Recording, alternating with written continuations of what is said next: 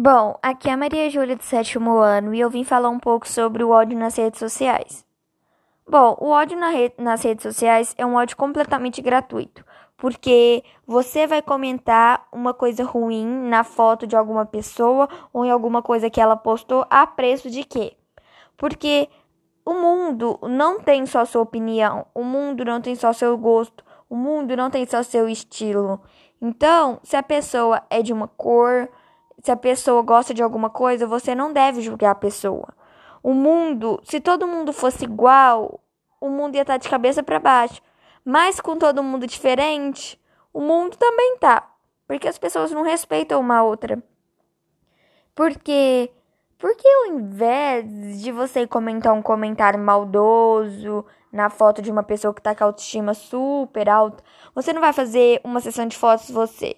Porque talvez o, o defeito que você achou na outra pessoa, você também tenha. E ao invés de querer melhorar o da outra pessoa, você melhora o seu. Então, acho que melhor do que você comentar na foto das pessoas é você chegar no espelho e falar: será que eu sou tão perfeita ao ponto de poder criticar alguém? Porque assim, nem a pessoa sendo perfeita, a mais perfeita de todos, não pode criticar outra pessoa, porque todo mundo tem sentimentos. Alguns não demonstram, mas todos têm. Então, se você tem uma opinião dispersa, se você não gostou do que a pessoa postou, bloqueia, não fala. Porque um comentário maldoso pode também trazer consequências para você. Então, eu acho que o melhor a se fazer é se manter calado. Porque opiniões machucam.